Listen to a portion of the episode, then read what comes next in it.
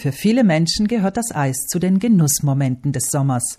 Da lohnt es sich, auf die Qualität des Speiseeises zu schauen. Die Unterschiede sind nämlich gewaltig.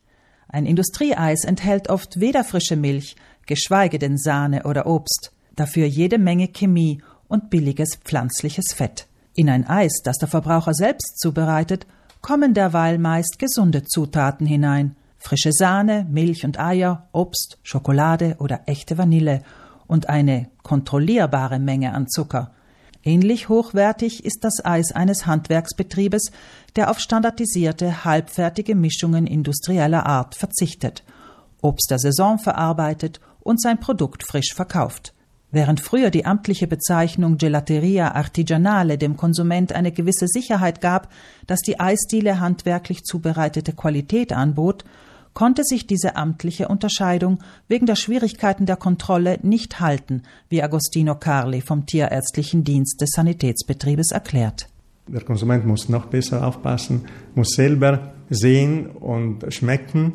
Und ich kann einige Tipps geben, und zwar zum Beispiel, wenn die Farbe grell ist, wenn wirklich Speisei so zum Verkauf angeboten wird, wo man sieht, die Oberfläche ist sehr glänzend, dann muss man schon denken, na, vielleicht es gibt ein bisschen Chemie drinnen. Dagegen, wenn man wirklich hinter der Bühne sozusagen sieht, dass frische Früchte, Obst und Milch verwendet werden, dann hat man auch die Sicherheit, dass das Produkt auch entsprechend, ich würde schon sagen, auch gesünder ist. Der tierärztliche Dienst ist es übrigens, der die Ware der Speiseeishersteller kontrolliert. Allerdings nur alle vier Jahre, wie Carly betont. Mehr ist aufgrund des personellen Aufwands nicht vorgesehen. Einmal im Jahr sei es dafür der Hersteller selbst, der von Gesetz aus seine Produkte analysieren lassen muss, wenngleich nur auf die Lebensmittelsicherheit hin. Auf die Qualität des Speiseeises selbst und den Einsatz von natürlichen und frischen Zutaten müsse der Konsument eigenständig pochen. Jenseits des natürlichen Farbtons, des Geschmacks oder des außerordentlichen Glanzes beim Eis sei es natürlich schwierig für den Konsumenten, hinter die Kulisse der Eisdiele zu schauen, sagt der Tierarzt. Das sehen wir aber und wir können nur sagen, es gibt große Unterschiede, die schon äh, in den äh, letzten Jahren aufgetaucht sind. Und man hat schon diesbezüglich einige Studien gemacht. Aber wenn der Speiseeishersteller wirklich ein Heimwerker ist, dann äh, ist er sehr kreativ, dann werden frische Früchte verwendet, zum Beispiel Mangos, dann kann der Hersteller gerade an dem Tag zum Beispiel ein neues Produkt anbieten, was die Industrie nicht in der Lage ist. Innovative Eiskreationen lassen also Rückschlüsse auf handwerkliche Qualität zu. Schwieriger ist es für den Konsumenten festzustellen, wie frisch das Eis ist. Agostino Carli.